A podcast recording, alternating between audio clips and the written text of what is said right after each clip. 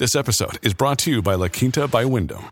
Your work can take you all over the place, like Texas. You've never been, but it's going to be great because you're staying at La Quinta by Wyndham. Their free bright side breakfast will give you energy for the day ahead. And after, you can unwind using their free high speed Wi Fi. Tonight, La Quinta. Tomorrow, you shine. Book your stay today at lq.com.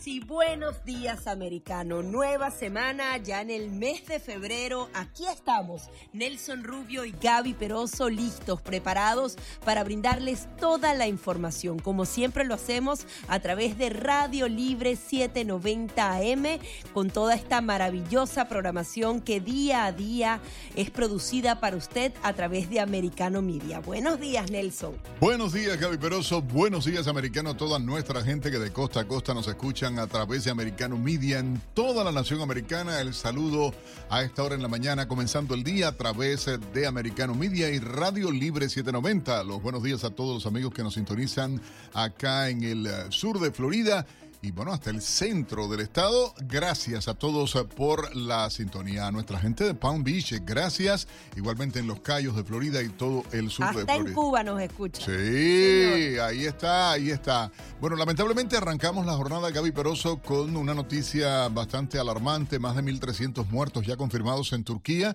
Han confirmado ya 1.500 según Infobae. Acaba de subir el número eh, lo están llevando minuto a minuto y, las imágenes son terroríficas, niños rescatados, la gente desesperada, cuando los números tan rápidamente suben, así, es que puede ser el colapsando ahora todavía, increíble, la gente ah, realmente atemorizada, vamos a tratar de, estamos trabajando fuertemente en nuestro equipo para ir en vivo a Turquía, para tratar de tener información con colegas periodistas desde Turquía y que ustedes puedan escucharlo realmente. Y la información que tenemos, el epicentro Ah, fue en la ciudad turca fronteriza de Gaziantep. Hay miles y miles de heridos, igualmente equipos de rescatistas y personas que se estiman están atrapadas bajo los escombros de cientos y cientos de edificios derrumbados. Adicionalmente, toda esta novela china que nos ha tocado vivir a los estadounidenses, es una novela china. ¿Te acuerdas la canción esa de no me acuerdo que era Enrique Llana, la de En un bosque de la China, el globito se perdió. ¿Eh? Ahora está uno en Latinoamérica y China admite que el globo también es de ellos, pero que se desvió por culpa del clima. Es que estas lluvias y todo esto, estas, estas ventiscas que nos están tocando. China acaba de admitir que el otro globo, el que está sobrevolando Latinoamérica, el que todavía no han tumbado, el que vieron por Costa Rica, Colombia y Venezuela, efectivamente es de ellos. Yo creo que ellos no hacen nada por error, porque esas declaraciones que da China, en donde dice que se reservan el derecho de lidiar con situaciones similares después de que aviones estadounidenses derribaron este presunto globo, a mí me suena que se trata de una película bien armada para ellos para poder contrarrestar cualquier cosa que haga Estados Unidos en Taiwán. A ver, yo voy a citar textualmente no lo dice Nelson Rubio, no lo dice Americano Media, no lo dice Gaby Peroso. Para estos que nos critican, dicen que desinformamos. The Washington Post dice, el presidente Joe Biden felicitó a los pilotos del F-22 para abatir o por abatir en el espacio aéreo y sobre las aguas territoriales de Estados Unidos el aerostato que llevaba varios días varios días a punto bueno de miércoles a sábado que sobrevolando el país. imagínate pero, pero, bueno pero, pero, te das cuenta no soy yo lo está diciendo The Washington Post y dice que el presidente felicitó a, los pilotos de la Fuerza Aérea Norteamericana que derribaron el globo este que estaba eh, sobrevolando y esto frente a las costas de Carolina del Sur. Entonces yo me pregunto, varios días, si el Pentágono, las agencias de inteligencia de Estados Unidos, o sea, puede estar volándonos un globo porque no se trata de un avión o no se trata de un dron, era un globo que lo veía el tamaño. La proporción, tres autobuses en la parte tecnológica, o sea, está el globito y lo que estaba de claro. la parte tecnológica que me imagino que nos grababa, el tamaño de tres autobuses sobre las instalaciones que tienen misiles en Estados Unidos. Imagínense la proporción. Y yo creo que China no lo hizo casualmente. Normalmente cuando espían tratan de que no De se que no note. se vea, pero, pero, en pero- este caso se está notando ¿cómo y ellos hablan de que el uso de la fuerza por parte de Estados Unidos lo hacen en la víspera de una visita de Anthony Blinken. En- desde el China, claro. 2018 no se daba una visita de alto nivel de Estados Unidos a China.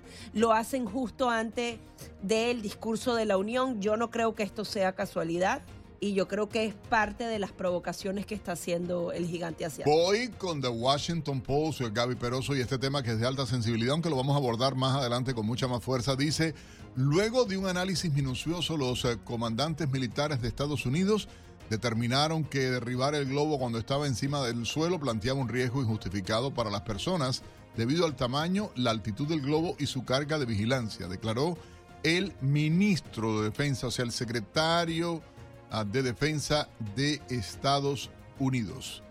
Cambiando totalmente de tema, Gaby Peroso, bueno, las últimas encuestas, y yo decía esta jugada del Partido Demócrata del Comité Nacional para postular a Biden, queremos que ustedes llamen, ¿creen ustedes que... Aquí tenemos una nueva encuesta. Voy, voy, pero ¿creen ustedes que Mr. Biden debe postularse nuevamente para la presidencia de Estados Unidos, sí o no? Ustedes nos pueden llamar al 786-590-1623, 786-590-1624, porque está, ya empezó la papeleta dentro del Partido Demócrata. El republicano tiene lo suyo también, porque ya está Nikki Haley, eh, igualmente que va a anunciar su postulación contra Trump en la candidatura republicana. Pero ¿creen ustedes que Biden deba ser el presidente? Bueno, ya lo, ya lo respondieron una encuesta justamente Associated Press, eh, la agencia de noticias, lo titula así en signo de interrogación. Biden 2024, la mayoría de los demócratas dice que no, gracias. No quieren que sea él. La mayoría ha respondido a esta encuesta de Associated Press y North Center del Public Affairs Research. Dice que solo el 37% de los demócratas dice que él quiere, que quieren que busque un segundo mandato. Al parecer utilizan que con un solo mandato ha sido suficiente de él.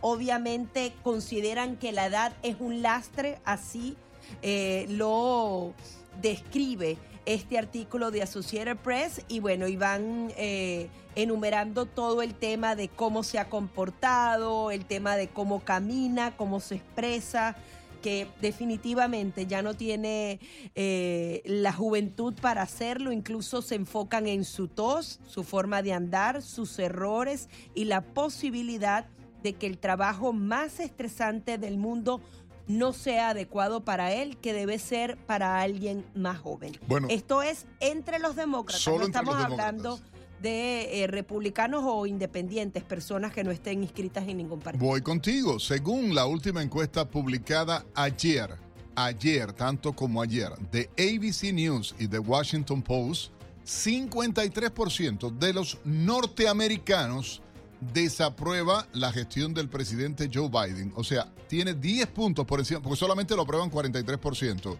Y, am, y luego voy con la otra que está fuerte también, que es eh, dónde va el país. ¿Quiere que le diga, señora mía? Según NBC? News, 71% de los norteamericanos cree que el país va en mala dirección y solo el 23% en la dirección correcta. 71% de los norteamericanos, reitero, y esto es la encuesta de NBC News ah, recientemente publicada. Bueno, y hay que ver qué va a pasar entonces en ese estado de la Unión. Tenemos más llamadas. Buenos días, está usted al aire. Buenos días.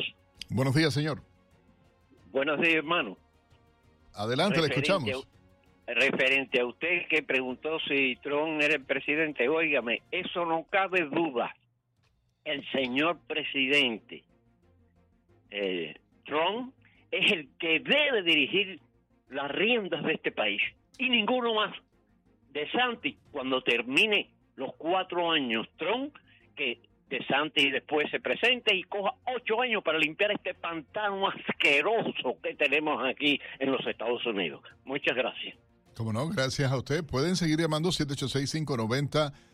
786-590-1623, 786-590-1624. Sí, deberíamos también preguntarle a la audiencia de qué no hablará en el discurso del Estado de la Unión el presidente Joe Biden, nos imaginamos que el tema de la frontera solamente hará un pequeño coqueteo con ese tema, el tema de la criminalidad, de las drogas que ingresan al país, el tema de nuestra independencia energética que la hemos venido perdiendo en los últimos dos años, seguramente no será abordado en eh, este discurso del Estado de la Unión hablará y hará alarde de todo lo económico bien que ha hecho, de que subió la inflación, de que bajó la inflación de 9 a tanto por ciento, pero los alimentos, la gasolina, el alquiler, todo sigue exactamente igual y las cuentas no le dan por lo menos a los bolsillos de los estadounidenses. Y así pasa. Queremos que ustedes participen en Buenos Días Americano de costa a costa en toda la nación americana a través de Americano Media y por supuesto en Radio Libre 790 AM. Gracias a todos los amigos que recién se han conectado con Radio Libre 790 y por supuesto con Americano Media. Recuerden entrar en las redes sociales arroba Americano Media en Twitter, en nuestra página en internet eh, www.americanomedia.com. Vamos a hacer una breve pausa y al regreso les traeremos los titulares más importantes a esta hora. Hey, it's Ryan Reynolds and I'm here with Keith, co-star of my upcoming film If, only in theaters May 17th. Do you want to tell people the big news? All right, I'll do it. Sign up now and you'll get unlimited for $15 a month in six months of Paramount Plus Essential Plan on us. Mintmobile.com slash switch. Upfront payment of $45 equivalent to $15 per month. Unlimited over 40 gigabytes per month. Face lower speeds. Videos at 480p. Active Mint customers by 531.24 get six months of Paramount Plus Essential Plan. Auto renews after six months. Offer ends May 31st, 2024. Separate Paramount Plus registration required. Terms and conditions apply if rated PG.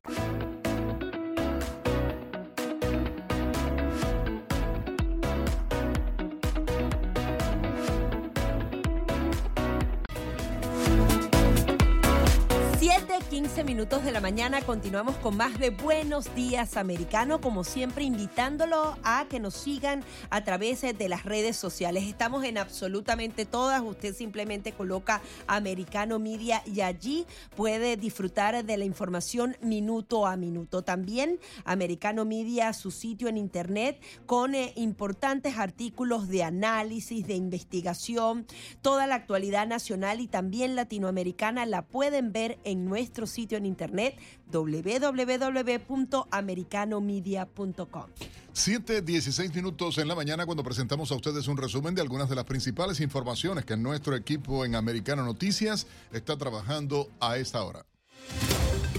Más de 1.500 muertos en Turquía y Siria tras un terremoto de magnitud 7.8. El epicentro fue en la ciudad turca fronteriza de Gaziantep. Hay miles de heridos y equipos de rescatistas buscando a personas atrapadas bajo los escombros en cientos de edificios derrumbados. La Unión Europea y otras naciones anunciaron el envío de ayuda humanitaria. Se teme que el número de muertos aumente en las próximas horas. Escuchemos el reporte de la agencia un terremoto de 7,4 grados de magnitud sacudió en la madrugada del lunes el sureste de Turquía, dejando hasta ahora decenas de muertos y multitud de edificios derrumbados. Las autoridades turcas han emitido el grado 4 del estado de alarma y han pedido ayuda a la comunidad internacional para hacer frente a la catástrofe. El seísmo ocurrió a una profundidad de 18 kilómetros en la provincia de Karamanmaras, que fue seguido de varias réplicas que también se sintieron en el norte de Siria, el Líbano, Israel y Georgia. El presidente turco Recep Tayyip Erdogan mostró su pesar por lo ocurrido y deseó una rápida recuperación con el menor daño posible. La zona afectada se extiende sobre más de 500 kilómetros en el sur de la península de Antolia, donde se registran esta noche temperaturas bajo cero y fuertes nevadas. Se trata del mayor terremoto registrado en Turquía desde lo ocurrido en 1999 de 7,6 grados de magnitud, que causó miles de muertos en el país. En otra información, el gobierno de Estados Unidos desplegó barcos de la Marina y de la Guardia Costera para rastrear la zona donde cayó el globo espía chino en busca de restos. Las autoridades establecieron un perímetro en las aguas del Atlántico para tratar de evitar intromisiones y asumen que tendrán que recurrir, recurrir a buzos o equipos no tripulados para recuperar el aparato. Si bien los expertos no realizaron ningún tipo de estimación sobre cuánto podría demorar la misión, las fuentes consultadas esperan que los restos estén en poder del gobierno en un tiempo relativo corto.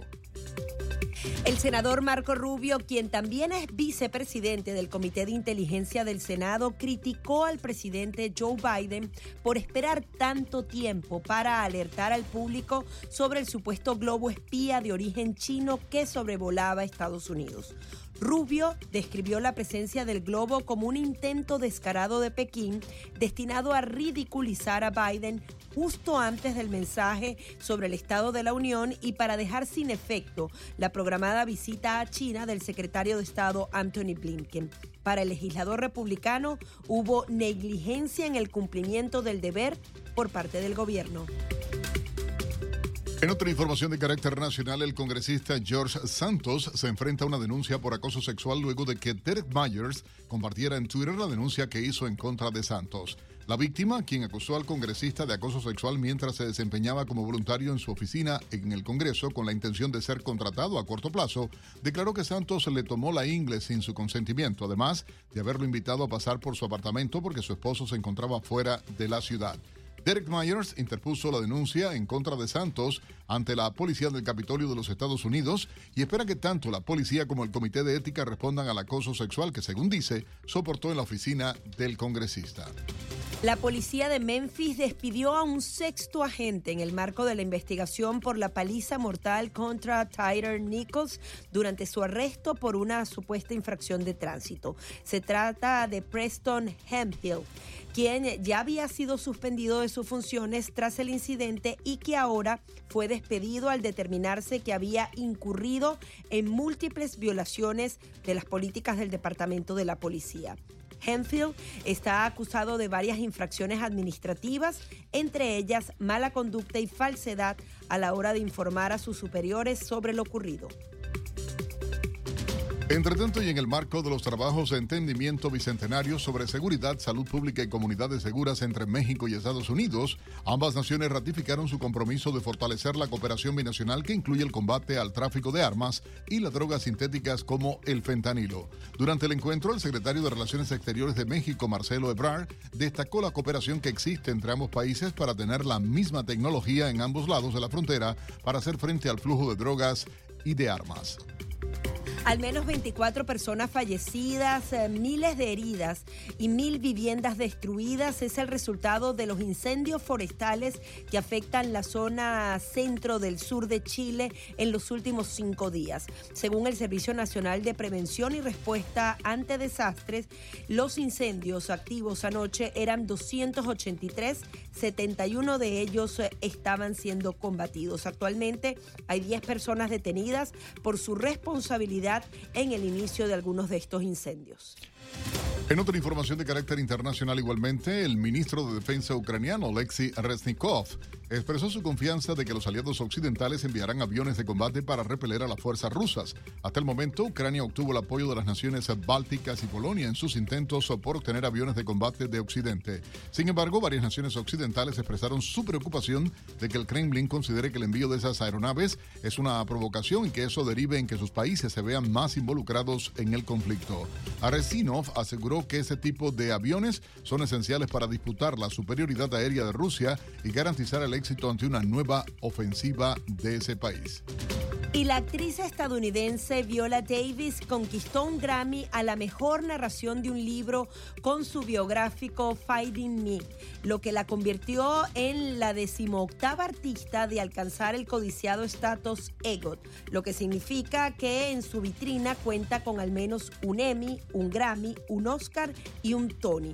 Por su parte, Beyoncé su historia anoche en Los Ángeles al convertirse en la artista con más Grammys en la historia, a pesar de, su Oda Dance no consiguió eh, la estatuilla de álbum de año, premio que fue para Harry's House de Harry Styles.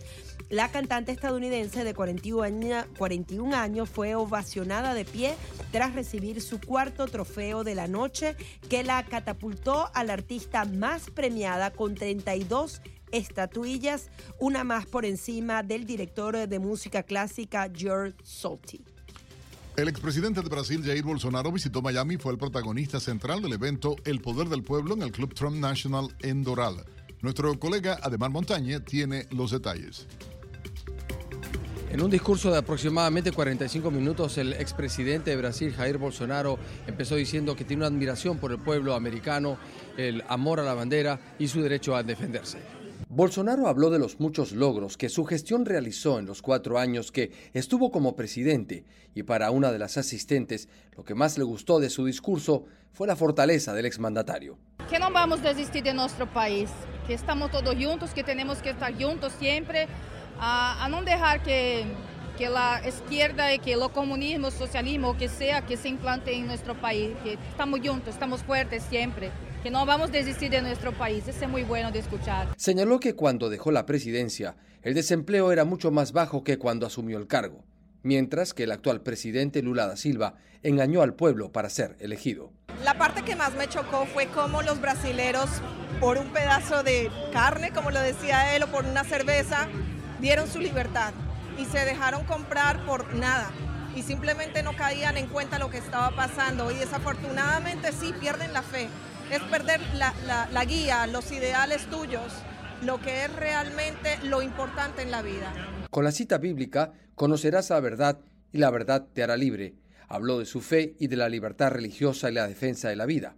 Sin embargo, para Angelita Salabro, una experta en salud mental, señala que el proceso de adaptación a un nuevo país no será fácil. El proceso es difícil, él tiene, tendrá momentos de mucha tristeza, de mucha soledad, aunque esté rodeado de mucha gente, porque eso es parte de lo que es el trauma y es traumático. Tras despedirse, Bolsonaro fue ovacionado por las más de 250 personas que se encontraban presentes en el recinto. El exmandatario dijo para finalizar su discurso que para derrotar el marxismo hay que luchar por la libertad y que el norte del país lo tiene que decidir el pueblo, haciendo alusión a las últimas elecciones que perdió. En Miami, Ademar Montañe, americano.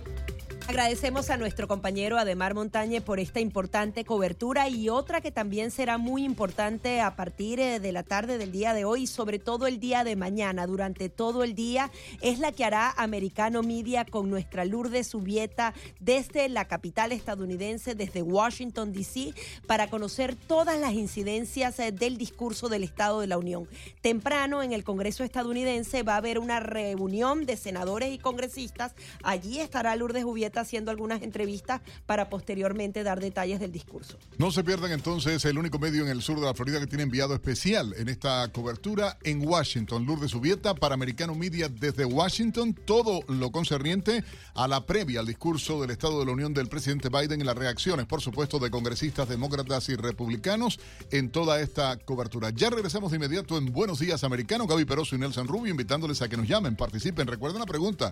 ¿Creen ustedes que Biden debe postularse nuevamente a la presidencia ah, de Estados Unidos. Es Donald Trump el candidato republicano de su preferencia. Llamen, participen 786-590-1623, 786-590-1624. 7.30 minutos en la mañana. Definitivamente expectativa en toda la nación americana ante la posibilidad, bueno, la posibilidad no, es una realidad. Mañana el eh, presidente de Estados Unidos, Joe Biden, estará haciendo su discurso del Estado de la Unión, una ceremonia tradicional acá en Estados Unidos, y va a dirigirse al presidente a las dos cámaras del Congreso junto a los miembros del Tribunal Supremo y también, por supuesto, invitados especiales que siempre hay de parte del presidente, de parte de los congresistas, de los senadores, y hay que ver ¿no? cuáles son las expectativas y un balance, en definitiva, de lo que ha ocurrido. Gaby, hay mucha expectativa. Reiteramos a ustedes, en nuestra colega Lourdes Subieta está ya camino a Washington como enviada especial de Americano Media para cubrir toda esta jornada. Ah, y usted lo va a escuchar a través de Americano Media y Radio Libre 790. Sí, y precisamente Americano Media estará a partir de ahora dando la opinión de demócratas, eh, de republicanos, incluso va a haber una respuesta del Partido Libertario luego de que el presidente de Estados Unidos se dirija a la nación y precisamente queremos darle la bienvenida a Daisy Baez. Ella es analista política, demócrata y quería que justamente nos enumerara para usted cuáles serían los temas fuertes que va a abordar el presidente de Estados Unidos. Siempre aprovechan la oportunidad de enumerar, enumerar logros, pero también tienen que haber algunas responsabilidades en este discurso. Buenos días, Daisy, ¿cómo estás? Buenos días, Gaby. Gracias por la invitación a ti y a Nelson. Un gusto, Daisy, saludarte nuevamente y siempre yo respeto la inteligencia, le decía a Gaby acá, ¿entiendes? O sea, y, y, y eso, mira, te veo feliz. eh, Yo le digo a Nelson, pórtate bien hoy, Nelson, pórtate Daisy bien. me conoce muy bien, ella sabe que yo voy a preguntar lo Yo que... conozco a Nelson. Muchos claro, años lidiando eh, con esto, pero yo respeto a la gente. Yo, a mí no me molesta que la gente sea demócrata, republicano, liberal, lo que le dé la gana. Yo al final digo, salí de una dictadura y elogio que la gente viva. Ahora, hay cosas que no puedo aguantar, ¿entiendes? Pero bueno, Daisy, eh, Gaby hizo una pregunta que es importantísima. ¿Qué se puede esperar de este discurso ah, de la unión del presidente Biden? Sí, mira, un discurso muy importante por varias razones. Primeramente, yo me siento siempre feliz todos los años eh, en febrero cuando se, se hace este esta acción porque es parte de la democracia, ¿no? El- del, del, del juego de la democracia americana, ¿no? Donde el presidente se espera que eh, se presente ante el público, entre las ambas cámaras del Congreso y dé una explicación de lo que está haciendo, ¿no? y cuáles son sus planes, cuáles son sus logros, cuáles son sus metas. Eh, Y eso es lo que esperamos ver mañana en la noche en una eh, sección pool del Congreso, la primera que tenemos después de COVID en presencia. Eh, eh, así que va a estar todo el Congreso, inclu- o sea, toda la Cámara Alta del Senado, la Cámara Baja los congresistas. Y el presidente va a hablar de varias cosas. Principalmente pienso que se va a enfocar en sus logros económicos. Eh, el hecho de que la, durante su administración hasta ahora en sus primeros dos años han continuado creando empleos. Las últimas cifras indican que en enero del año pasado, de este año, se crearon eh, 5.017, 517 mil trabajos y que eh, básicamente ha, ha creado varios millones de trabajos hasta ahora, ¿no? Eh, la inflación continúa, pero ha ido mejorando.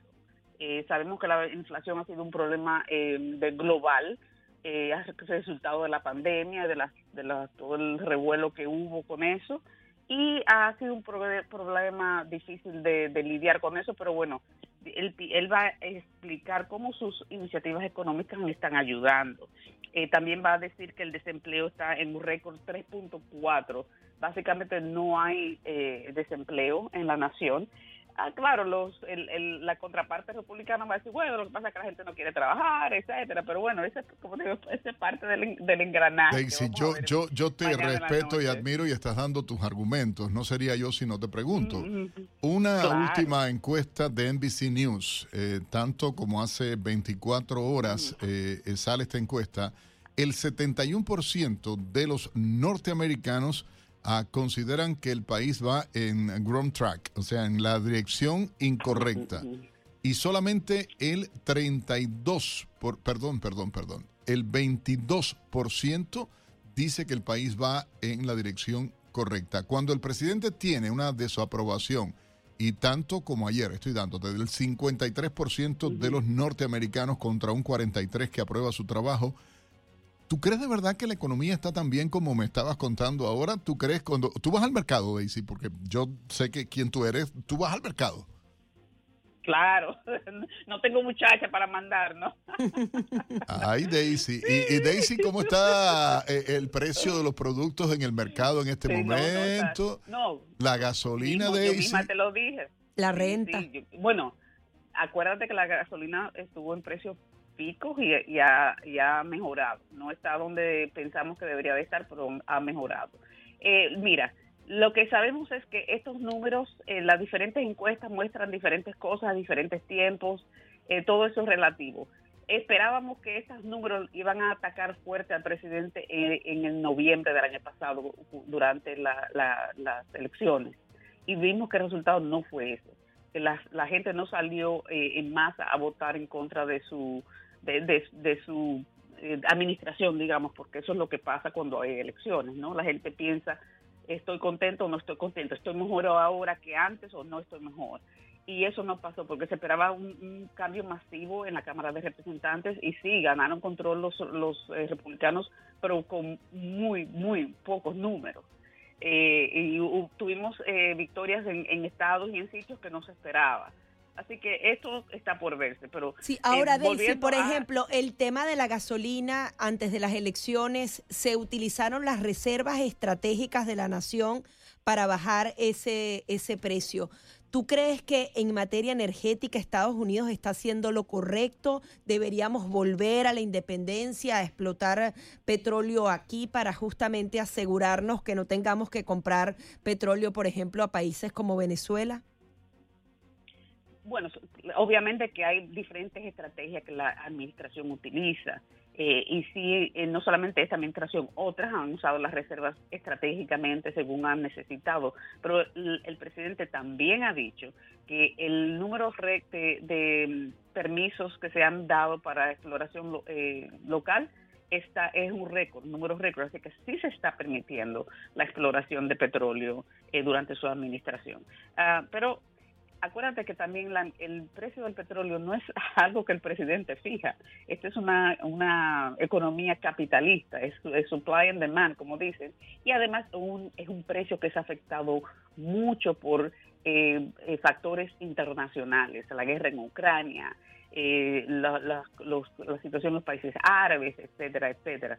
Así que no se le puede dar la responsabilidad absoluta del precio del petróleo al presidente de los Estados Unidos. ¿Crees positiva las políticas que ha implementado Biden eh, con el tema del petróleo? Antes de la llegada de Biden eh, había realmente un excedente, teníamos las reservas altísimas, estábamos exportando petróleo, sin embargo, estas políticas, abro, abro, cierro comillas, ah, desde el punto de vista que si por el medio ambiente, etcétera, etcétera, han destruido la, la economía eh, y en este caso la industria petrolera del país. Yo no diría que lo, lo ha destruido, que el precio ha subido, obviamente que sí, pero también no podemos juzgar la salud de una nación solo en el precio del petróleo. Hay otras otros datos económicos y otras cosas que con las que tenemos que lidiar que no es solo el petróleo. Daisy, cuando no, se tiene en cuenta, para hablar eh, de estadísticas, por ejemplo, no se tiene en cuenta el precio de las rentas, el precio de la comida, el precio de eh, el combustible, el precio del precio del precio, obviamente las estadísticas van a ser de otro lado. Cuando una administración no acepta, y te quiero preguntar, y quieren cambiar el concepto de inflación y toda la película esta que si era, lo que estaba escrito by the book eh, eh, eh, por economistas y expertos era tres meses seguidos, ya. Está más que claro que es así de cuando hay en las estadísticas de la manera que se tenga un comportamiento X. ¿Por qué esta negatividad a hablar de ese tema, Daisy? No, el, el presidente nunca ha dicho que, que no hay inflación, al contrario, precisamente por eso se va a enfocar en los temas económicos mañana en la noche, porque piensa que esa es la prioridad de la, de la, administración, lidiar con los- la situación económica.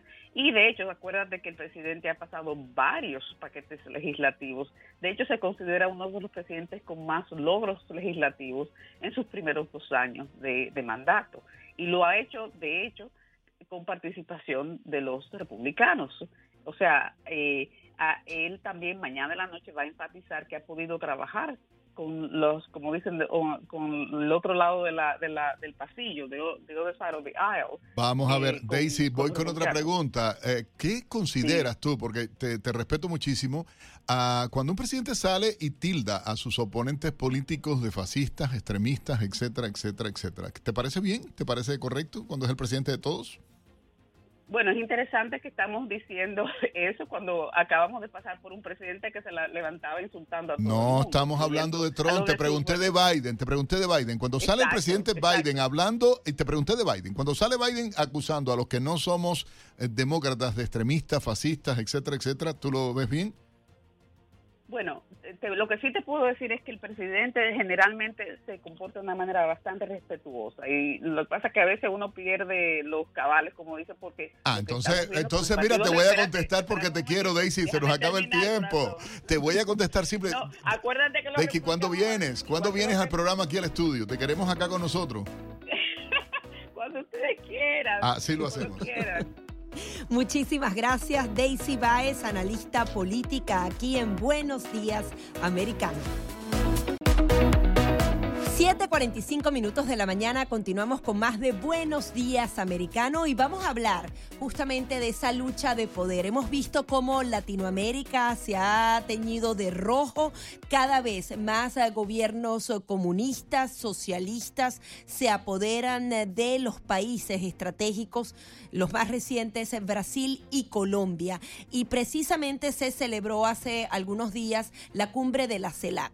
Esa cumbre fue creada hace más de una década justamente por Lula da Silva, por Hugo Chávez, como una respuesta en contra del liderazgo que tenía Estados Unidos en la región y nuevamente se aviva. Y se reúnen y pareciera que nada pasa, que todo es democrático entre esos países, cuando precisamente vemos lugares como Cuba, Nicaragua y Venezuela que están sumidos justamente en la represión. Es por ello que vamos a darle la bienvenida a Carlos Sánchez Berzaín. Él es director ejecutivo del Instituto Interamericano para la Democracia, abogado experto en Derecho Constitucional y máster en Ciencias Políticas. Muchísimas gracias, doctor, por estar aquí buenos días. Eh, mucho gusto, buen día, un saludo a usted y a toda la importante audiencia.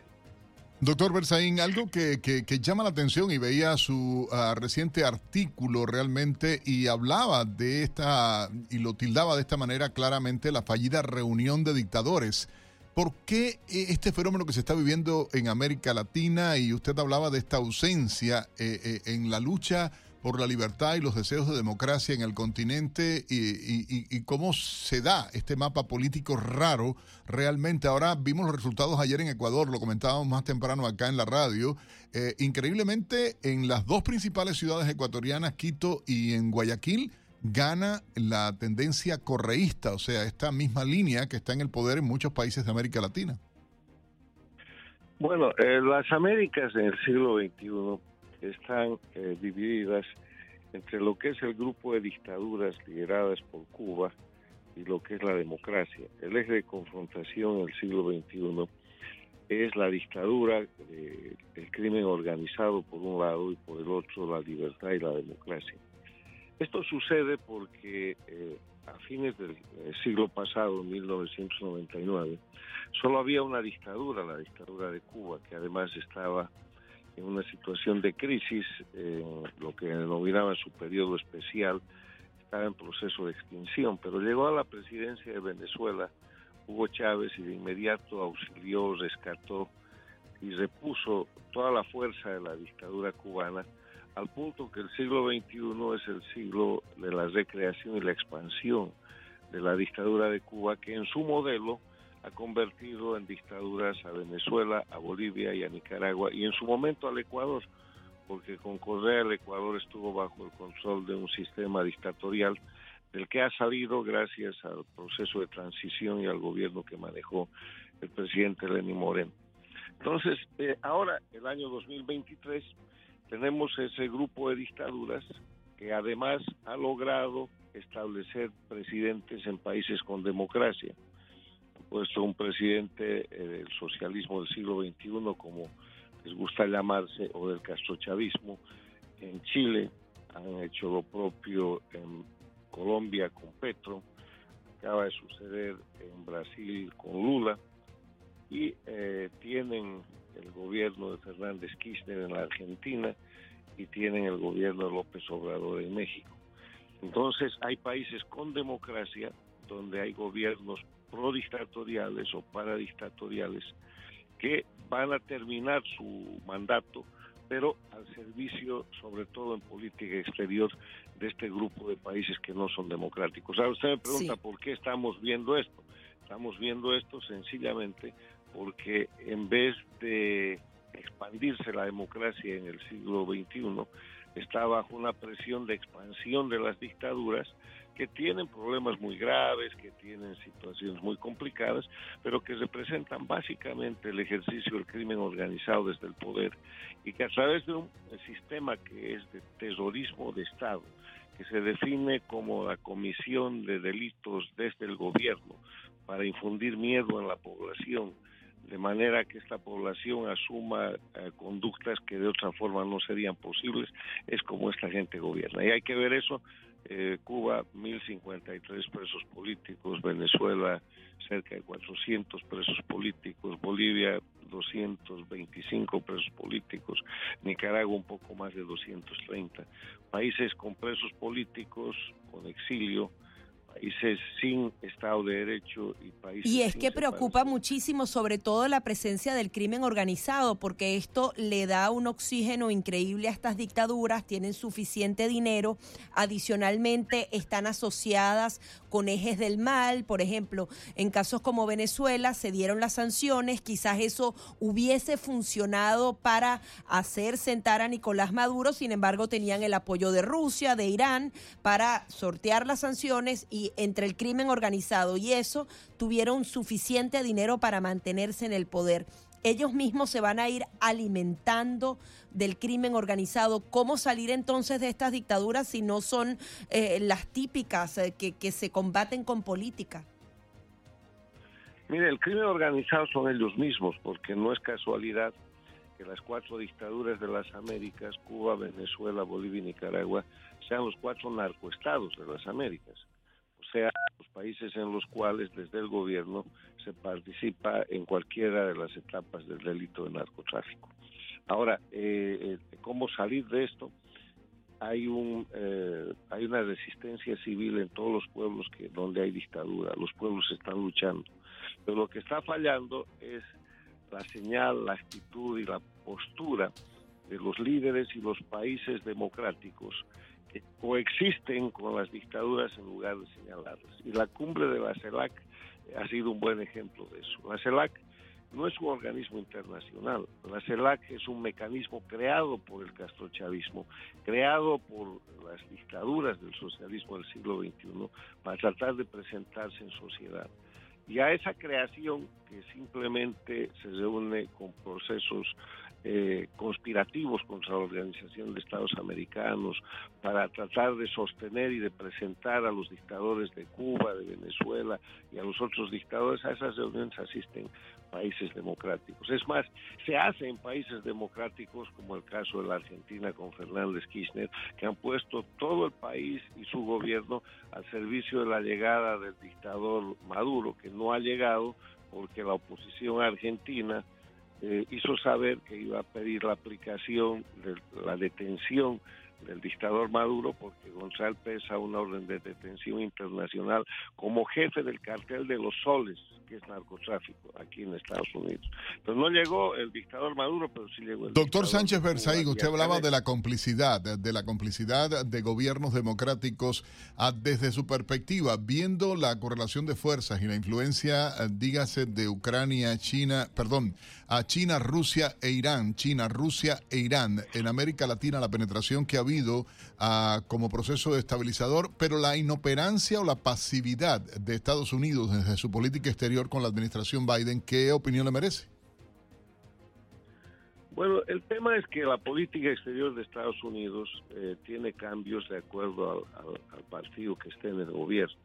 Y lo que eh, debería suceder es que para el bien de Estados Unidos y de América Latina se talle, se establezca una política exterior de Estados respecto a América Latina, como la que tiene, por ejemplo, Estados Unidos con, con Israel, la que tiene con el Japón, la que tiene con Europa no hay esos cambios de 180 grados, no hay esos cambios tan bruscos como se presentan en la política exterior con América Latina.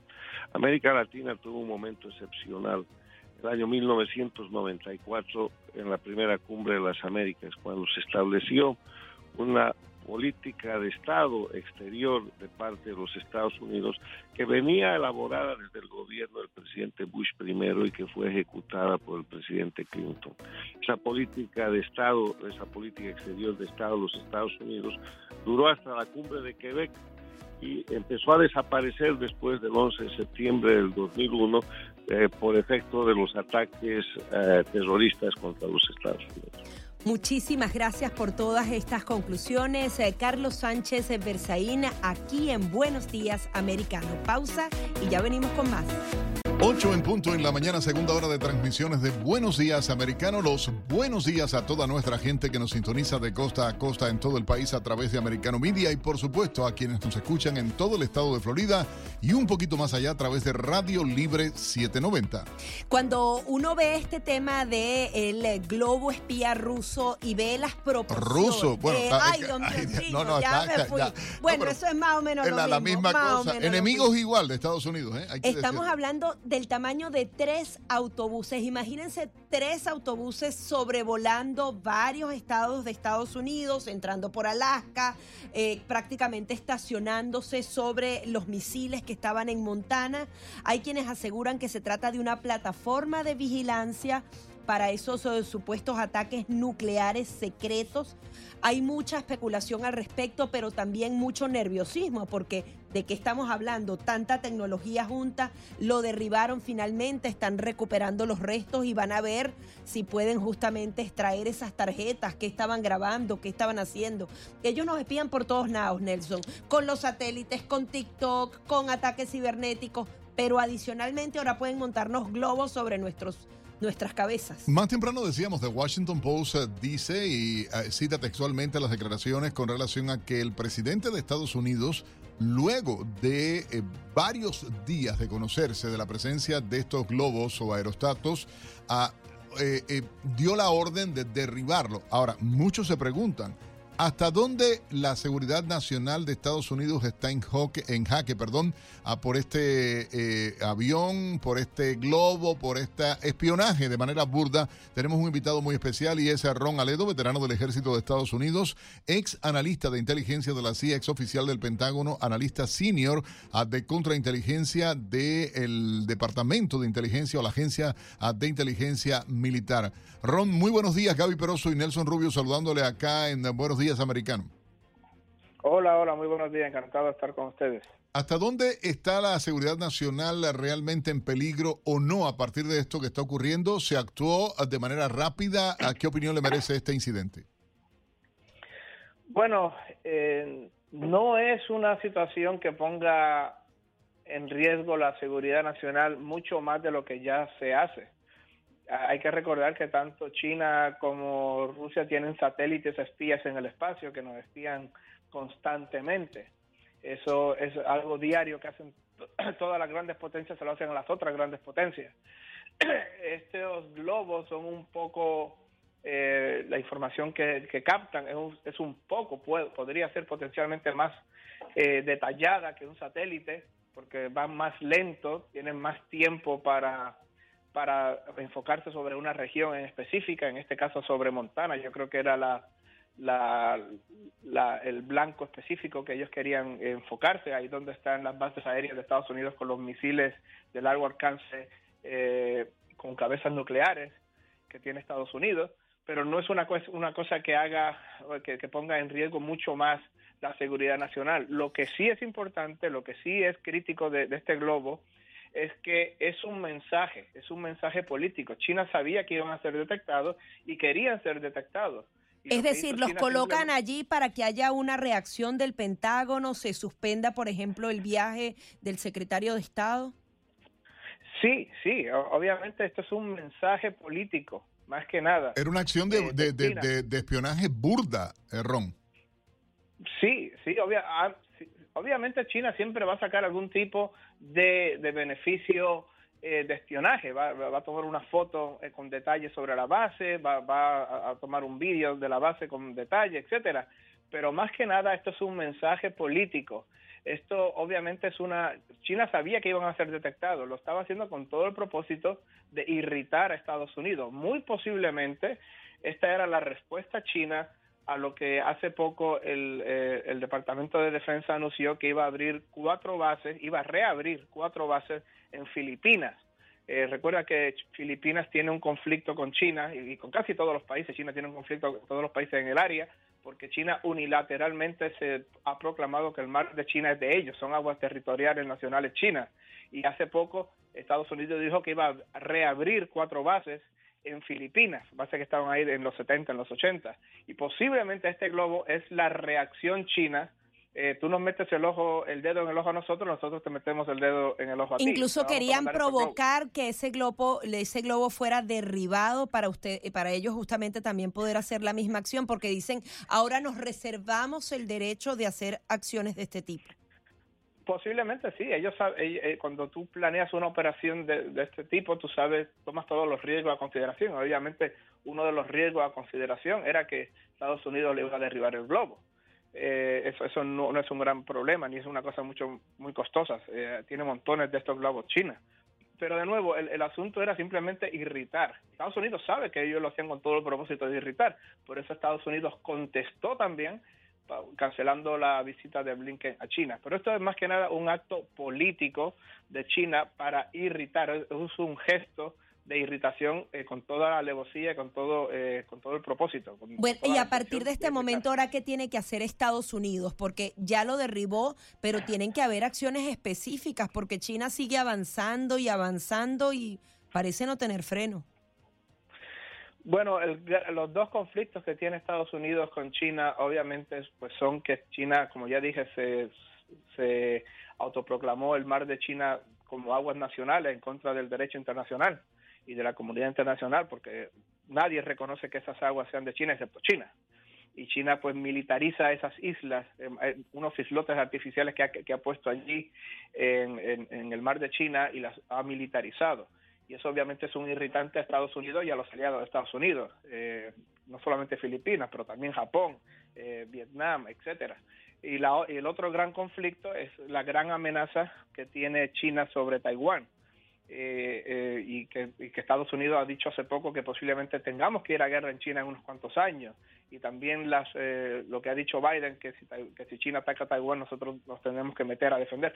Esos son los dos grandes constantes de fricción de, de oposición de, de enfrentamiento que hay entre Estados Unidos y China y esos no se van a ir a ningún sitio esos van a seguir permanentemente porque ni China ni ni va a abandonar sus ambiciones en el mar de China ni va a abandonar sus ambiciones en Taiwán. Eso es, China siempre ha dicho que Taiwán les pertenece y no están dispuestos a echarse para atrás. O sea que el conflicto sigue, eh, se mantiene y sigue. Ron, tra- tratando de, de aterrizar en la situación concreta de Estados Unidos, según la Casa Blanca el martes, eh, Joe Biden fue informado, o sea, desde el martes estuvo sobrevolando este globo a territorio de Estados Unidos con incidencia, como tú mencionabas, sobre las bases eh, de la Fuerza Aérea que tienen misiles intercontinentales nucleares norteamericanos concretamente, eh, y esto llama enormemente la atención. O sea, ¿por qué tanta demora en tomar una decisión ah, y dejarlo que recorriera eh, eh, esta zona hasta llegar entonces a, territorio en mar, concretamente eh, sobre eh, Carolina del Norte? ¿Por qué tanto tiempo? ¿Por qué tanta lentitud en la actuación ah, para derribar este tipo de, método de espionaje? Bueno, hay muchas hay muchas hipótesis. Nadie sabe a ciencia cierta por qué, obviamente. Eso solamente podemos hacer conjeturas de, por qué. Obviamente e- este globo iba a ser detectado rápidamente por NORAD. NORAD es la, la subdivisión de NORTCOM, del Comando Norte, que tiene la responsabilidad militar sobre Estados Unidos y sobre Canadá. Y NORAD eh, específicamente tiene la, la misión de defender los cielos de Estados Unidos y Canadá. Y obviamente esto iba a ser identificado rápidamente por NORAD. Ahora bien, ¿por qué no lo derribaron inmediatamente? Ahí solamente es una pregunta, es una gran pregunta que nadie sabe a ciencia cierta. ¿Y qué podrían recuperar allí? ¿Recuperar dónde? No entiendo. O sea, del globo dicen que ahora van a recuperar, que si hay tarjetas, que si hubo grabaciones, el tipo de tecnología que se estaban utilizando. Ah, pues sí, posi- posiblemente ahora van a hacer una, una operación para recuperarlo eh, sobre el océano y, y van a mandar algún submarino para tratar de recuperar qué, qué pueden recuperar, si es que algo. Eh, posiblemente no van a recuperar casi nada, eh, porque eso envía la información en tiempo real a China y muy posiblemente tenga algún mecanismo de autodestrucción la, la cámara, las tarjetas, etcétera. Si, si ve que hay, si es derribado, posiblemente se autodestruye. Tiene un- muy posiblemente tenga un, un- mecanismo de autodestrucción. Ahora bien, ¿por qué lo derribaron así? Mira, una, una hipótesis, simplemente una hipótesis, porque nadie sabe ciencia cierta, eh, es, es, es que Estados Unidos quería derribarlo de un solo tiro, no quería fallar, porque si intentaban derribarlo y Chi- China y Rusia se daban cuenta que habían intentado derribarlo y fallado, posiblemente eso pues iban iban a quedar mal internacionalmente, iban a hacer un ridículo internacional. Y por eso posiblemente querían eh, eh, la Fuerza Aérea de Estados Unidos y muy posiblemente se fueron al tablero de, planeamiento para tratar de derribarlo de un solo tiro, con el mejor avión, con el mejor misil, con las mejores condiciones para no fallar, porque si fallaban, pues posiblemente quedaban mal ante la, comunidad internacional. Estados Unidos dijo que no lo derribaron antes por temor a, la, a, la, a que cayera sobre un área poblada pero eso es muy, pero que muy improbable. Eh, eh, Ron, muchísimas gracias siempre por tu participación. Excelente eh, comentario con relación a esta situación y la preocupación que ha generado todo esto del globo espía chino sobre territorio norteamericano y sobre todo en regiones donde hay importantes bases nucleares norteamericanas. Era Ron Aledo a través de Americano Media. Él es veterano del Ejército de Estados Unidos, ex analista de inteligencia de la CIA y ex oficial del Pentágono de la Agencia de Inteligencia Militar del Pentágono. Ya regresamos en Buenos Días, Americano. 8.15 minutos de la mañana continuamos con más de Buenos Días Americano, como siempre invitándolos a que nos sigan a través de las redes sociales. Usted simplemente coloca Americano Media y desde ya está conectado con la información, con ese mensaje conservador que vamos dando día a día, con artículos de opinión, con la noticia actualizada del día y adicionalmente en nuestro sitio en internet, porque justamente la misión de Americano media crece cada día y si nos comparamos con otros medios de comunicación, la cosa va muy bien y pinta muy bien, ¿verdad que sí, Nelson? Claro que ocurre de esa manera porque ciertamente estamos eh, llevando información real a la gente, dándole la opción y ahorita yo decía, bueno, qué bien, ah, teníamos una, para aquellos que nos atacan y hay gente y sitios que están atacando constantemente, Americano Media están atacando constantemente el periodismo que hacemos desde nuestras transmisiones. Pero mira, Dios es grande. Debo decirlo así con total honestidad y me da muchísimo placer poder saludar a uno de los nuestros que por cierto está nominado entre los peores mentirosos, manipuladores y todas esas cosas según la prensa liberal norteamericana. Freddy Silva, buenos días, bienvenido ¿Y a Buenos Días. honor que me hace. Sí, me encantó, me encantó la reacción, él eh, como se burlaba, ¿no? Pero bienvenido, amigo mío. Gracias, Gaby Peroso y Nelson Rubio saludando de esta hora, uno de los nuestros acá en Americano Media. Qué alegría poderlos escuchar, Nelson, Gaby, a toda la gente que a esta hora de la mañana nos escucha por 790 AM Radio Libre. Y esto que nos dice, ¿no? Somos nominados. Qué bueno que estemos nominados eh, en este tipo lo de peor de lo peor. No vamos a ganar, Dios mío. Eh, Dios, no, el cariño de la gente.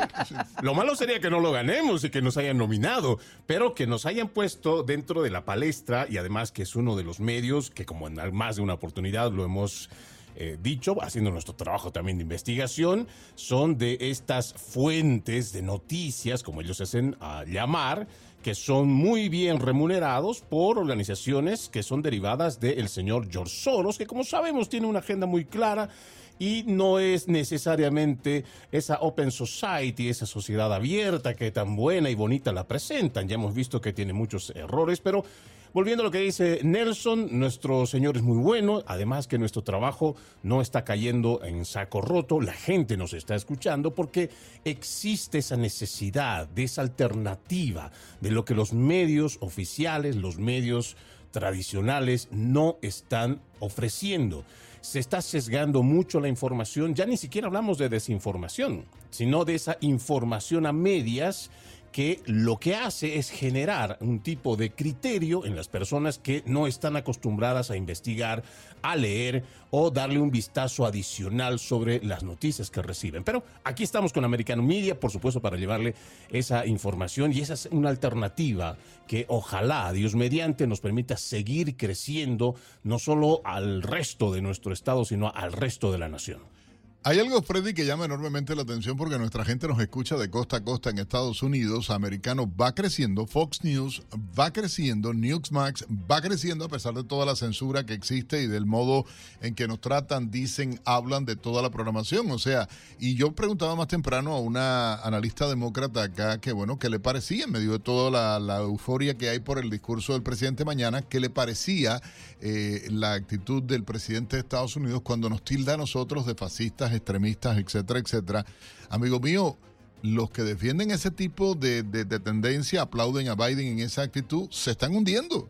CNN está peor que nunca, tienen la, caída más alta en los últimos nueve años, según el último reporte de Nielsen, esta compañía que mide la, la audiencia de las cadenas eh, eh, y de las radios y de televisión en Estados Unidos. Bueno, yo creo que eso podría responder eh, si nosotros hacemos una, un pequeño... Eh, vamos para atrás en cuanto a la historia y dentro de lo más cercano que podría reflejar esos resultados sería, por ejemplo, cuando suscitaron las manifestaciones para nosotros violentas en 2020. No nos olvidemos que precisamente la cadena CNN, que para nosotros es de corte liberal y además totalmente afiliado o alineado más bien con las tendencias de izquierda, ellos decían públicamente con sus presentadores y reporteros que se trataba de una manifestación pacífica pero que mostraban en el fondo gente que estaba saqueando, que estaba robando, que estaba incendiando los edificios. Y eso no pasó en una sola ciudad.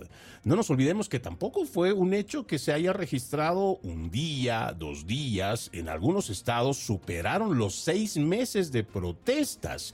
Entonces, cuando tenemos un medio de comunicación que se dice ser serio en cuanto a noticias y está diciendo una cosa pero detrás, en la misma imagen, te está mostrando lo contrario, es que la gente no es tonta, la gente se va dando cuenta. Y lo mismo va pasando, creo, con los distintos medios de comunicación en español, quienes están mostrando un corte tan sesgado en cuanto a informar y además que tienen programas que no son ya, yo creo que el día de hoy podríamos nosotros, quienes hemos estudiado periodismo, decir fácilmente que muchos de sus programas ya no son noticieros, son programas que tienen editorialización dentro del mismo y lo cual lleva también un mensaje para que la persona no reciba el informe como tal, sino que lleva un contenido, ya sea ideológico, para que la gente también reciba eso como tal y lo acepte como tal.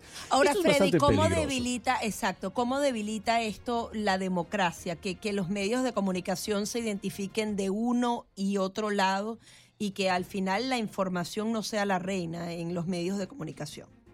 Es grave, es muy grave, Gaby, cuando hablamos ya del perjuicio, porque así como los mismos eh, izquierdistas llaman fascistas, porque además manejan mala la información, yo creo que esto va parejo, independientemente del color azul o rojo, izquierda, derecha, el problema es que cuando se lleva adelante una narrativa que está establecida como oficial, y esta se repite y se repite, porque hoy en día también los medios de comunicación ya han dejado de ser informadores, ahora son simplemente propagandas. El momento es que cuando una mentira se repite más de mil veces, la gente se lo termina creyendo como verdad. Además que una de las funciones de los medios es siempre colocarse en la acera de enfrente, es decir, siempre, por ejemplo, hacerle oposición al gobierno de turno. Eso es una práctica que, trae salud a las democracias, ¿no? Pero además, nosotros no somos eh, esta profesión no es de relaciones públicas. Debemos incomodar a los políticos en general, ya sea de izquierda o de derecha, quien quiera que no esté haciendo su trabajo, porque el cuarto poder, como llamamos en Latinoamérica, la prensa, se supone que está para fiscalizar a los políticos quienes son elegidos por el pueblo. Si están cometiendo errores, hay que sacar a la luz esos errores. No puedes volverte una especie de cacatúa que va a repetir como si fueras un vocero oficial y lo que te está diciendo, entonces, yo por lo menos eh, en muchas salas de redacción, en las reuniones que tuvimos, Gaby, seguramente igual Nelson, han tenido esta experiencia, te dicen que tú debes recurrir a las fuentes oficiales. Sí, debes recurrir a las fuentes oficiales, pero la fuente oficial no te va a decir o, por lo menos yo creo que sería muy tonto un gobierno que salga a decir, mira, somos tan malos, hemos robado en esto y hemos despilfarrado el dinero. Pero es que hay establecida desde la Casa Blanca y vamos a estar claros para estos medios como CNN, MSNBC, CBS, NBC, etcétera, etcétera, etcétera, que sería eh, interminable la lista, que están parcializados totalmente, una apología del éxito, de la victoria del mundo. Todavía yo escuchaba al analista demócrata, que, que por demás la conozco hace muchos años, pero sé cómo piensa y se lo decíamos aquí Gaby y yo, ¿entiendes? O sea, es que eh, es la apología del éxito. Digo, ¿de cuál éxito? Usted no va al mercado así de simple. Usted no paga gasolina, usted no... O sea, porque para hablar, no, el presidente se va a centrar en el discurso de sus éxitos con la economía. Digo, ¿qué? O sea, o, yo no sé dónde vivo o ellos no saben dónde viven realmente, ¿entiendes? Porque una cosa es lo que luego viven estos mismos periodistas, estos mismos presentadores de estas cadenas, Freddy, y la verdad que vive el norteamericano común, que es la que no quieren eh, eh, decir, de la que no quieren hablar, y de la manipulación constante, porque ellos nos acusan a nosotros de mentir, de tergiversar, de desinformar pero la realidad es simplemente es más que evidente. O sea, me da risa poder verlo. O yo recuerdo mi época de vivir en Cuba, el noticiero era el país de las maravillas. O sea, era el país perfecto, ideal, había de todo, y el cubano muriéndose así de simple, vamos a decirlo, de hambre, ¿entiendes? Y qué difícil hacer esta analogía, ¿no, Nelson? Con una Cuba totalmente oprimida, que tiene más de seis décadas, que está totalmente sometida a la bota militar y en un castrismo que cada vez se hace más rico mientras el pueblo se hace cada vez más pobre. Pero ¿quién diría que después de la caída del muro de Berlín, después de la caída de la Unión Soviética, el triunfalismo que había pensado Estados Unidos que había llevado, pues lo iba a transformar en un conformismo y ya no estar alerta a precisamente cómo han ido copando los de la izquierda los principales medios de comunicación. Primero a través de las universidades. No nos olvidemos que ya han ido mentalizando a muchos jóvenes, tanto en los Estados Unidos. Te propongo algo porque has tocado un punto y queremos eh, regresar contigo acá en el programa. Ah, tenemos otro segmento, eh, por supuesto, y te agradecemos enormemente esto. Pero vamos a eso, al recurso del método, para tratar de parafrasear a uno de los grandes escritores, ¿no? El recurso del método. Vamos a tratar de indagar qué está haciéndose, cómo se está haciendo y hablar de toda esta penetración y de, hablabas ahorita de Soros y todo. Vamos a regresar porque es importante lo que está ocurriendo en el mercado también de medios en Estados Unidos. Ya venimos con Freddy Silva, host de Entre Líneas aquí en Americano.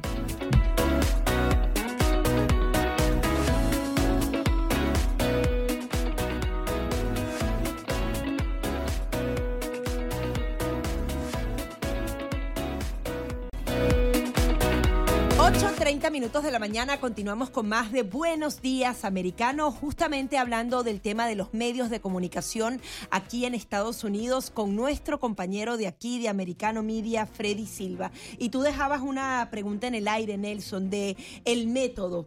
Eh, pareciera que, bueno, que todo justifica los medios, como, como es esa frase. No, no, no, es que, es que hay que entender y tenemos a nuestro colega Freddy Silva por demás, un experto, además de periodista, analista, es un experto en este tema de la manipulación, la utilización de recursos que periodísticamente eh, obviamente son válidos también, vamos a decirlo, eh, comunicacionales, pero, pero lo que me interesa, y él estaba hablando de la influencia desde la universidad y él hablaba de las personas que consumen televisión, por ejemplo, consumen información, y para ellos el mundo es eso, lo que diga determinado periodista, lo que diga determinada gente, porque no ven, no investigan, no hacen su propia evaluación, no buscan información, Freddy.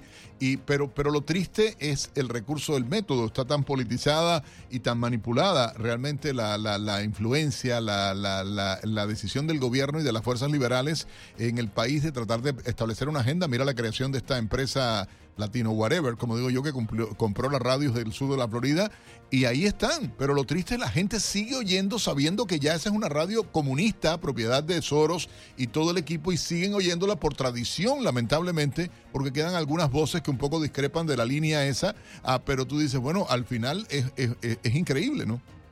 Es que, como tú lo has mencionado, ¿no? Es el método.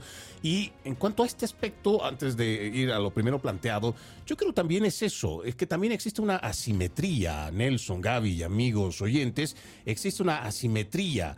Estamos hablando de que existe un gran consorcio de medios liberales, todos estos progresistas, y apenas existe unas cuantas voces que representan a lo conservador, a toda esa ideología de derecha. Entonces es como hablar incluso de mil a uno, porque incluso tal vez estoy quedando corto en cuanto a ese aparato, a ese enorme aparato eh, comunicacional que tienen los de la izquierda y que lamentablemente, otra vez, repito lo que decía este psicólogo alemán, Joseph Goebbels, que decía, una mentira que se repite mil veces termina convirtiéndose en verdad. Y aquí hay un grave peligro cuando se establece una narrativa oficial, porque, primero, si no tenemos a un grupo de periodistas que sean capaces de cuestionar, independientemente de la versión oficial que pueda aparecer, los periodistas deben de investigar Ahí tenemos un gran ejemplo para mencionar simplemente el tema de la pandemia del 2020. Todo se hizo en nombre del bien común y podemos entender las buenas intenciones, pero pocos realmente hicieron preguntas concretas sobre el manejo, la administración, los encierros, la obligatoriedad para muchas cosas. Hoy estamos viendo, por ejemplo, en un reporte que sale ya hace más de un año de la Universidad de Johns Hopkins que dice que tan solo el 0,2% logró reducir la mortalidad por COVID-19, los encierros y las mascarillas. Imagínense con ese dato, el 0,2%, ni siquiera la mitad de uno. Lo más que ayudó a reducir la mortalidad por COVID-19, los encierros, las cuarentenas y, las, y los cubrebocas, apenas si llegó el 0,2%. Ahora, tratemos nosotros de ver en- del otro lado de la moneda cuánto fue el perjuicio y dónde estaban todos estos periodistas que no cuestionaron nada de esto. Y lo mismo va a pasar más adelante mientras nosotros tengamos gente que no esté dispuesta a hacer su trabajo. Aquí tengo un dato que me parece muy interesante también que podría reflejar lo que está pasando con la prensa. Nelson igual Gaby dice, este es un reporte del Pew Research Center que fue publicado el 14 de junio del 2022 que tiene que ver con los periodistas y el público, cómo difieren sobre cómo ven a los periodistas que están conectados. Esto, en vez de preguntarle a la gente, le preguntaron a los periodistas cómo se sienten ellos haciendo su trabajo. Y lo que ellos dicen, y esto simplemente se lo voy a dar a, a grandes rasgos, para ellos la función que están realizando es más que óptima y que en muchos casos ya no es tan importante presentar las dos versiones de una noticia. Eso para mí es realmente preocupante, me llama mucho a la reflexión. Y además porque- también, Freddy, me llama la atención que eh, los medios liberales no se identifican como tales. Ellos se identifican como plenamente independientes, que supuestamente están buscando. Y los medios conservadores sí se identifican como tal. ¿Qué sucede allí? Porque al final entonces hay un lado que está presentando una oferta que no es la real, ¿no? Porque ellos actúan y dan un mensaje de una manera, pero no se identifican de esa manera, sino que se dan como son los más éticos y los más independientes, los que en teoría no están con ninguna tendencia. Eso, por ejemplo, nosotros bien podríamos calificar como publicidad engañosa. Y creo que no estoy exagerando al decirlo porque son precisamente estos medios, los principales medios de comunicación, quienes se venden como agencias neutrales de noticias. Pero cuando tú ya ves en la práctica, incluso entre los que podríamos más o menos decir son respetables periodistas de hace mucho tiempo, hasta ellos tienen una línea partidista y es bastante cínico por parte de estas empresas y sobre todo aquellos que trabajan en ellas, porque también algo que hay que decir, yo tengo muchos amigos en muchos medios de comunicación, muchos de ellos en progresistas, pero muchos de ellos dicen, pero es que ese es, el, la línea que tiene el canal. Y yo digo, pero ¿acaso es tan difícil tener uno la decisión de que si no va de acuerdo a tus convicciones, a tus principios, ya sea la fe que puedas profesar o los principios y compromisos que tú tengas con tu profesión, que acaso no es tan difícil pararse, decirles que no, que lo que se está haciendo no es correcto, o por último, es mejor, como tú lo planteas, Gaby, salir al aire a decir, nosotros somos un medio progresista, más alineado con ideas de izquierda y que nos encanta que el gobierno arregle la vida de las personas, no que cada persona sea dueña de su tiempo, de su vida, de sus ingresos. No, ellos lo que creo que debería de hacer de forma honesta, aunque voy a poner un- ejemplo que tal vez no va a ser el mejor de todos, pero tenemos a un Jorge Ramos que abiertamente él se ha declarado públicamente un activista. Y eso me parece muy honesto. Lo que no es honesto es que tengan a este activista presentando un noticiero, cuando fácilmente podrían ponerlo a él con el show de Jorge Ramos y seguramente eso va a arrasar porque tiene mucha gente que sigue toda esa línea de izquierda. Pero lo que no es honesto Pero es parte de la estrategia, Freddy, que utilizan ellos. Eh, recientemente, y está por salir una entrevista que igualmente me hacía un importante medio acá en Estados Unidos, ah, y que eh, eh, él me decía, digo, ¿por qué les molesta que yo diga abiertamente, yo no escondo que soy republicano? Porque además digo, yo no creo en esa imparcialidad tonta de la que me están hablando. Yo, como periodista, y siempre lo digo, nosotros hacemos periodismo, lo que es información es información, lo que es análisis y opinión lo hacemos como análisis y opinión como lo hace cualquiera. Ahora, ¿por qué si aceptan, aplauden que eh, pones el ejemplo de Jorge Ramos ah, en medios de comunicación latinos o, ma- o- Díaz Valar en el canal Telemundo? Igualmente son abiertamente eh, eh, parcializados con una línea editorial liberal, demócrata, y no pasa nada. O sea, eso lo aplauden. Ahora, que yo diga y, abiertamente acepte que soy republicano, que soy conservador, eso sí molesta, eso sí es negativo. ¿Por qué esa hipocresía y esa dualidad eh, a la hora de evaluar el doble rasero, a la hora de evaluar el periodismo que hace uno o el periodismo que hace otro? Yo creo que si nosotros nos fijamos los resultados que tienen tanto de ingresos como de audiencia, podríamos encontrar una respuesta o parcial a esa pregunta, Nelson, porque si nosotros eh, vamos viendo la cantidad de televidentes que a diario se van de a miles, no le hablo de a uno, de a diez, de a miles, que están mudándose de los medios tradicionales de comunicación hacia las redes sociales o cualquier página de internet, eso podría responder a que ellos están desesperados y que si ellos se muestran como realmente son la poca credibilidad que les queda, si es que les queda alguna, pues entonces la van a terminar perdiendo. Ahora, yo pienso que hay muchas alternativas que afortunadamente, con todo y la censura que se está sufriendo ahora, no solo por parte de la corporatocracia, sino también con la colusión del gobierno federal, yo creo que alternativas o están llevando a la gente a optar y encontrar alternativas como Americano Media y muchos otros medios de comunicación como los que citaste en inglés. Y estoy seguro que en la medida que la gente vaya entendiendo y razonando, por ejemplo, siempre nuestra invitación debe de ser en la mayoría de nuestros programas invitar a la gente a que ejercite su actitud crítica ante lo que recibe de la noticia. ¿Es realmente noticia? ¿Qué entendemos por noticia también? Porque desde mi punto de vista podríamos hablar, un ejemplo muy simple, una persona a las 3 de la mañana murió tras ser atropellada por un auto. Tan sencillo en la esquina de tal con tal. Eso para mí es una noticia objetiva. ¿Qué es lo que hace hoy los medios de comunicación? En una noche dantesca, cuando todo parecía que iba a unirse con el mal, lamentablemente un hombre en aparente estado de ebriedad terminó chocando a un hombre que tenía cinco hijos en casa y que deja en la orfandad. O sea, hay cosas que yo la puedo pasar, pero hay otras cosas que exceden en el amarillismo. No sé si ustedes Freddy, nos queda un minuto. ¿Tú crees que a través del Congreso se pueda llegar a algo en todo lo que se escondió del caso de Hunter Biden en 30 segundos y todo este tema de las redes sociales, cómo manejaron la pandemia del COVID-19 en los medios? Yo creo que en el caso de Hunter Biden, yo creo que sí van a encontrar algo, por lo menos en sus extractos bancarios, pero no nos olvidemos que el verdadero objetivo no es Hunter Biden, sino su padre, para corroborar que realmente él tiene algún tipo de participación en los negociados que ha tenido no solo con China, sino con otras naciones. Con respecto a lo demás, eh, yo entiendo de que está avanzando, porque no solo estamos hablando de las investigaciones, de los Twitter files, sino también hay una demanda conjunta de la Fiscalía de Missouri, igual que de Luisiana, que está avanzando muy bien, que precisamente va contra el atropello, injerencia y colusión que ha tenido el gobierno federal con las redes sociales. Muchísimas gracias. Freddy Silva, host de Entre Líneas aquí en Americano. Al regreso venimos con mucho más. No se retire.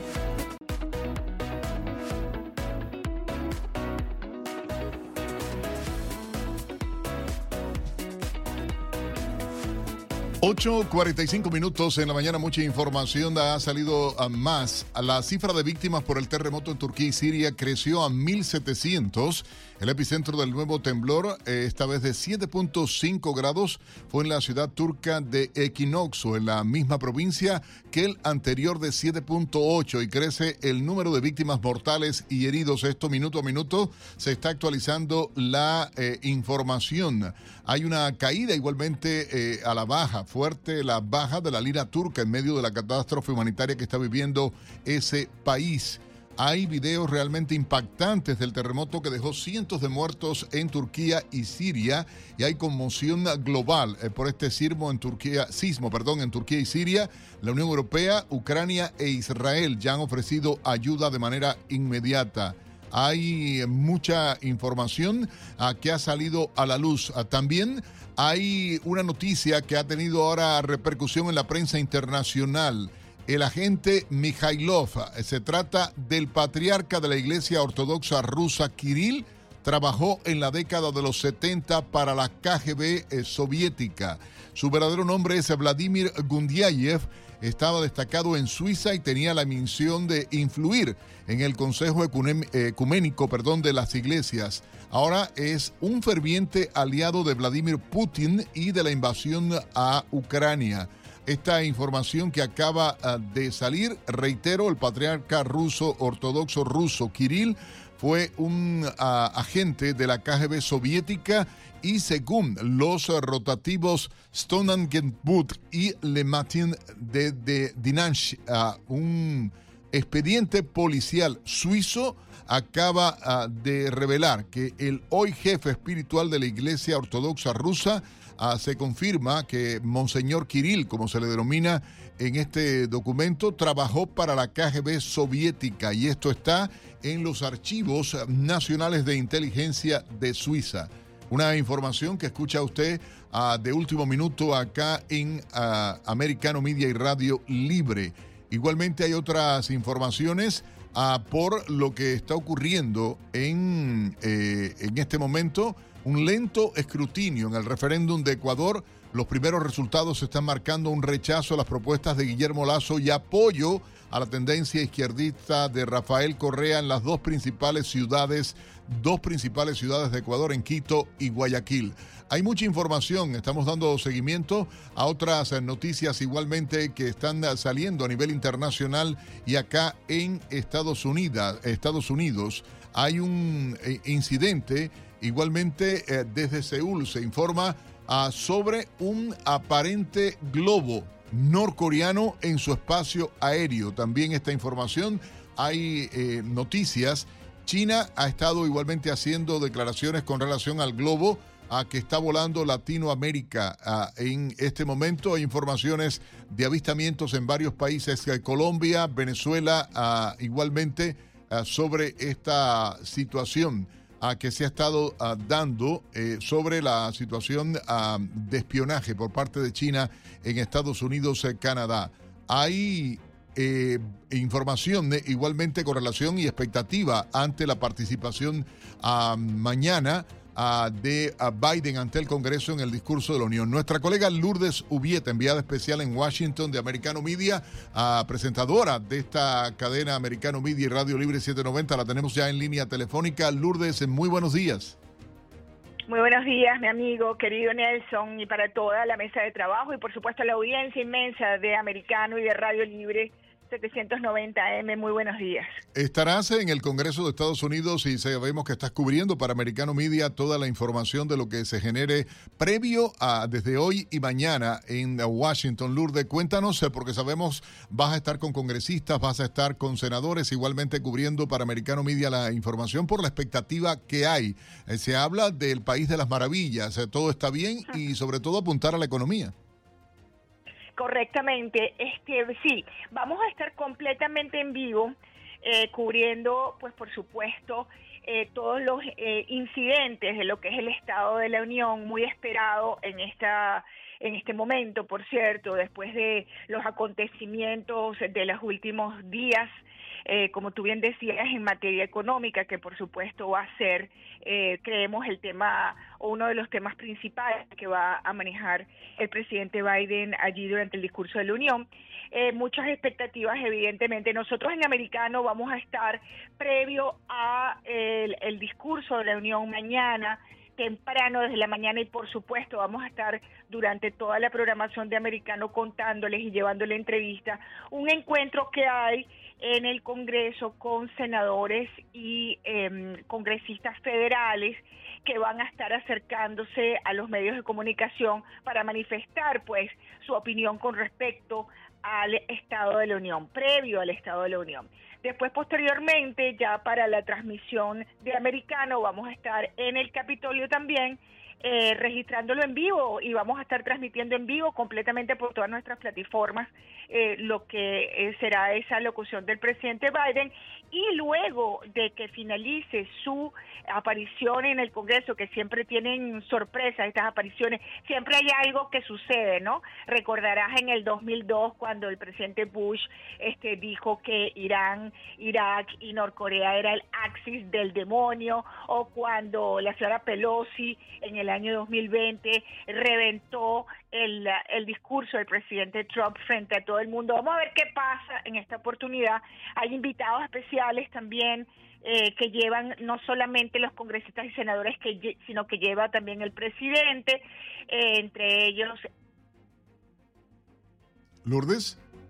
Aparentemente, aparentemente perdimos la comunicación con nuestra colega Lourdes Subieta, que está como enviada especial a Washington de Americano Media, Radio Libre 790, cubriendo a la participación o la presentación en el discurso de la Unión del presidente Biden mañana. Eh, nosotros vamos a tener durante hoy y mañana cobertura especial a través de Americano Media con todo lo que ocurra. Obviamente el miércoles tendremos eh, eh, igualmente el análisis de toda esta información. Lourdes Ubieta, nuestra colega en Americano Media, va a estar desde Washington, D.C. como enviada especial en el Capitolio de la Nación Americana durante toda esta jornada de lunes y martes para llevar a ustedes información de lo que está aconteciendo, ah, de lo que se está viviendo en, la nación. Ah, y también, por supuesto, la expectativa ante la ah, participación de Biden, toda la expectativa por este discurso que, según ya se ha trascendido, eh, está eh, em, hablándose de que va a estar enfocado en los logros, abro cierro comillas, de la economía norteamericana. Retomamos la comunicación con Washington, D.C. Lourdes Subieta está ahora en vivo a través de Buenos Días Americano, Americano Media Radio Libre. Lulu. Gracias, Nelson. Bueno, les decía pues que vamos a estar en esa cobertura previa a eh, la locución del presidente en el discurso de la Unión, junto a congresistas y senadores. Todas esas entrevistas las van a poder escuchar por americano. Después vamos a estar completamente en vivo también desde el Congreso con el previo a el discurso y después de que finalice el presidente Biden, pues por supuesto vamos a tener sendos analistas en americano, tanto del lado demócrata como del lado republicano, analizando el discurso de la Unión. Así que es un día que promete de noticias, de información y por supuesto la invitación es que están conectados con americano. Lourdes, eh, gracias y por supuesto vamos a estar en contacto contigo igualmente en nuestra programación durante todo el día para tener eh, noticias desde Washington, D.C., la capital norteamericana a través de Americano Media y Radio Libre 790. Gracias, Lulu. Gracias, Nelson. Y por supuesto, para todos que estén bien informados, conectados y sintonizados con Americano Media y Radio Libre 790. Gracias. Gracias. Mi gente, termina. Buenos días a nombre de Gaby Peroso y Nelson Rubio. Gracias por acompañarnos desde las seis en punto en la mañana. Usted riegue lo que nos conviene. ¿eh? Me da mucho gusto poder amanecer cada día junto a ustedes, junto a mi colega Gaby Peroso. Ella ahora ah, va a estar esta semana cubriendo el noticiero, ah, ah, ahora mismo en Americano Noticias a partir de las nueve. Gaby Peroso les va a acompañar con todo lo último que ha llegado a la redacción de Americano Media. Mi gente, tengan feliz semana, feliz lunes y por supuesto pendientes a toda nuestra programación. Chao, buenos días.